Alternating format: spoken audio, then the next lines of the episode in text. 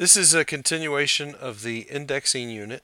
Specifically, uh, in this module, I want to talk about composite indices. So let's uh, look at the SQL statement here. I have, uh, I'm trying to get last name and first name, and it doesn't really matter what attributes I'm trying to get. It's the where clause that's important in this example. I am doing a search based on last name and on first name. Okay, let's say that there, I search all the time. My application searches all the time the employee table on uh, last name and first name. Okay, I could build a single attribute index called uh, IDX last name, and it's going to be used to find all of the Smiths. So let's say I've got 100,000 rows in my employee table, and they're all indexed. And let's say I have 10 Smiths. That last name index is going to find those 10 Smiths for me.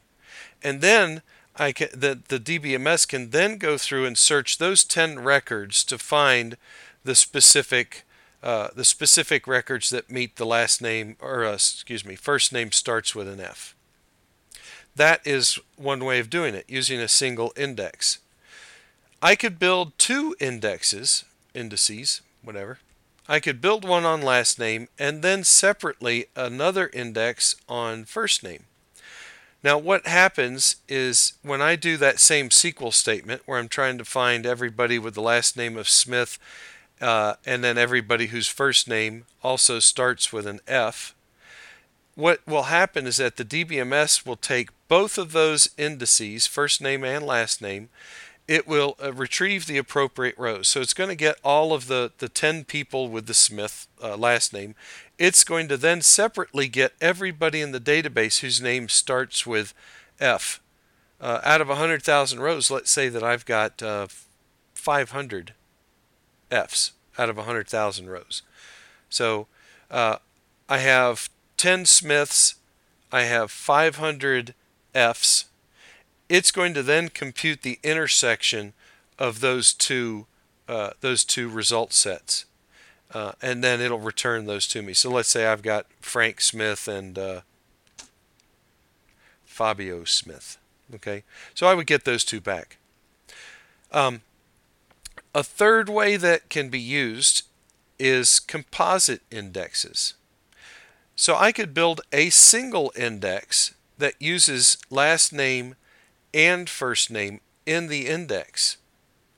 Now, if that's the case, then what happens is that it's going to use that index to find specifically Frank Smith and Fabio Smith. It's going to find those two rows for me when I ask for that. So in many cases, this index can be more efficient.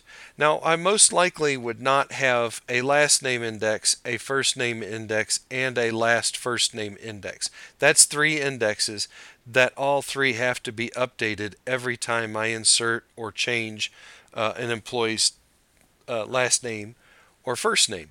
So that could be quite costly. So I would have to analyze my usage. Am I going to search mainly on last name? Uh, or am I going to search all the time on last name and first name? If that's the case, that's that might be the index that I choose to build. Now, in general, I'm going to back up a slide just so we can see this uh, SQL statement. Let's say that I have my index built on last name, first name. Composite index, last name, first name, both attributes in the index. In some cases, uh, based on the DBMS, if it is not using uh, both attributes, if my SQL statement in the where clause is not using both attributes, so let's say that this SQL statement did not have first name like F in it. It in some DBMSs it would not use the uh, the index because it's not what it's looking for. Other DBMSs would uh, would use it just to find the Smith part. Okay, if I had where last name equals Smith. So there's a lot of DBMSs that will use a composite uh, just to find that first attribute. Now, uh, what if I was to have in my SQL statement just first name like F? I don't have the last name in there. But my index, my index is built on last name first, first name second.